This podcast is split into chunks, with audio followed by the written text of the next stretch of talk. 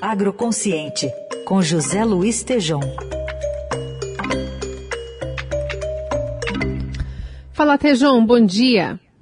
Olá, bom dia, Carol, Heisen, ouvintes, bom dia. Bom dia. A gente trouxe aqui há pouco o destaque do PIB, né, que avançou 1% no trimestre eh, no país, mas quando a gente olha o detalhamento desse resultado, a agropecuária caiu 8%, né, se comparado ao primeiro trimestre de 2021. O quanto o, o clima está derrubando o PIB brasileiro? Pois é, Carol, não é só o clima, né?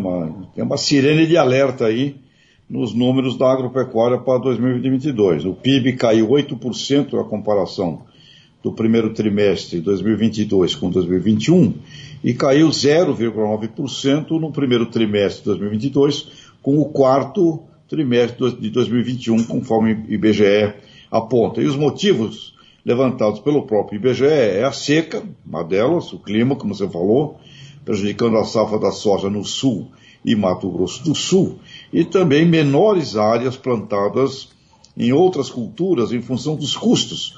No setor, por exemplo, da hortifruticultura, arroz menos 12% de área, batata inglesa menos 4,1%, tomate menos 5,2%, a mandioca, eita mandioca, teve queda no Paraná e no Mato Grosso do Sul, e conforme eu falei, inclusive ontem, com a Copa Sul, cooperativa lá de Naviraí, que exporta um quarto do que o Brasil exporta, alerta para uma potencial falta de mandioca no segundo semestre.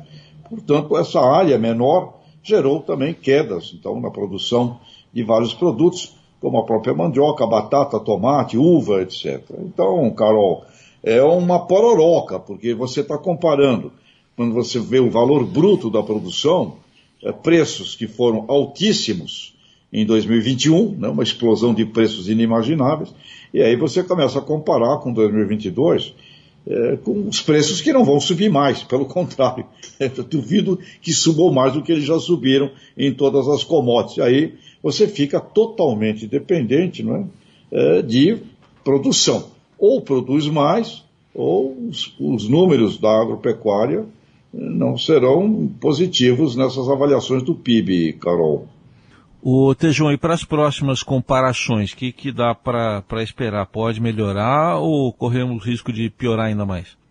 Olha, se nós considerarmos o Heisen, isso que acabei de falar agora, que você teve, tivemos uma explosão de preços impensáveis né, de 2020 para 2021. Uma saca de soja, 70, 80, 80 reais a saca, vai para 170, 180. Uma saca de milho, 30 reais, vai para 70, 80, 90, 100 reais. É, trigo, ou seja, essa explosão de preço ocorrida em 2021, quando você começa a comparar com 2022, e o preço é um dos fatores, né, é, nessa soma do valor bruto da produção agropecuária, você não vai ter preço maior. Então você fica exclusivamente dependente, Heisen, de produzir mais. E é por isso que a gente está aqui é, reverberando, o próprio Jornal Estado de São Paulo, nós aqui na Eldorado, reverber, reverberando a necessidade de um plano safra, como o ministro Roberto Rodrigues colocou, o Ivan Velequim, outros, para que a gente possa ter um efetivo estímulo a produção. E a CNA, que é a Confederação Nacional da Agropecuária, ela também tem colocado, olha, financiamentos, Heinz, na base de 17 a 19% de juro ao ano, não serão viáveis. Então, meu caro, café, laranja, cana também, não sabemos, há uma expectativa que venham positivas, mas fica obviamente necessário aí, Heisen, que haja um planejamento uh, de safra de guerra, repetido aqui a voz do ministro Roberto Rodrigues. Heinz.